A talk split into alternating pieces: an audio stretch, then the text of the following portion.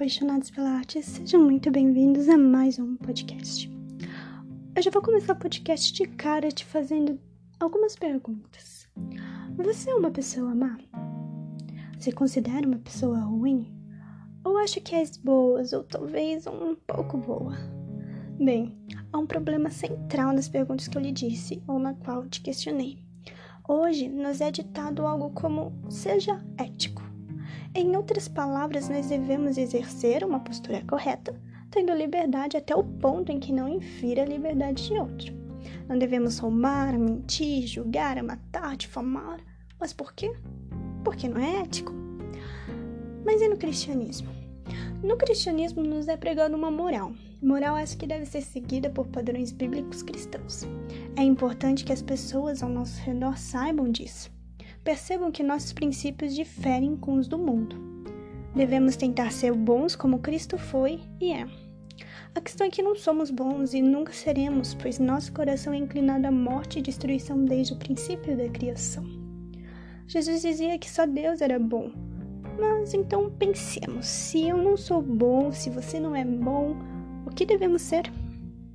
Percebemos que antigamente, mas muito antigamente, os discípulos eram reconhecidos como cristãos, não por se denominarem cristãos, mas porque vinham Cristo neles.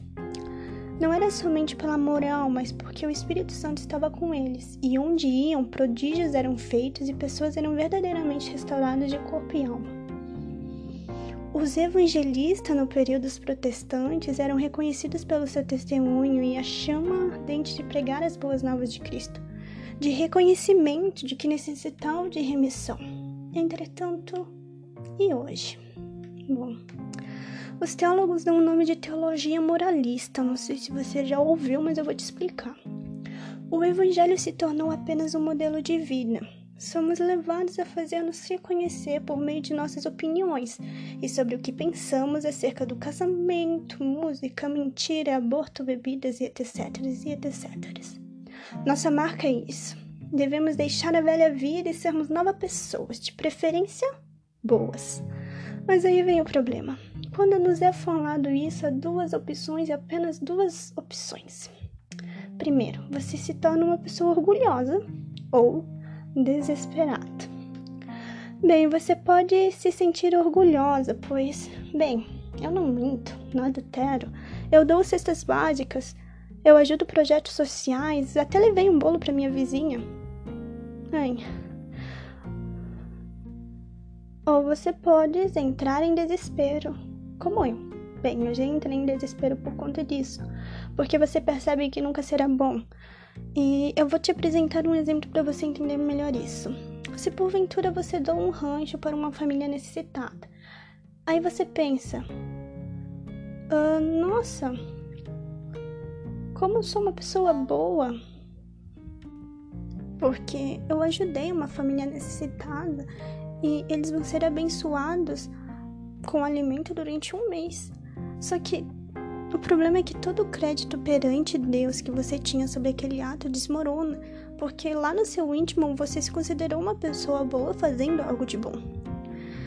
E, bom, outro exemplo, se porventura você acaba querendo matar uma pessoa porque ela te irritou, ela te enche a paciência, sempre no trabalho, na escola, na faculdade, enfim, e você quer matar aquela pessoa, você fica com vontade, mas você, óbvio, você não é louco de fazer isso, mas você pensou.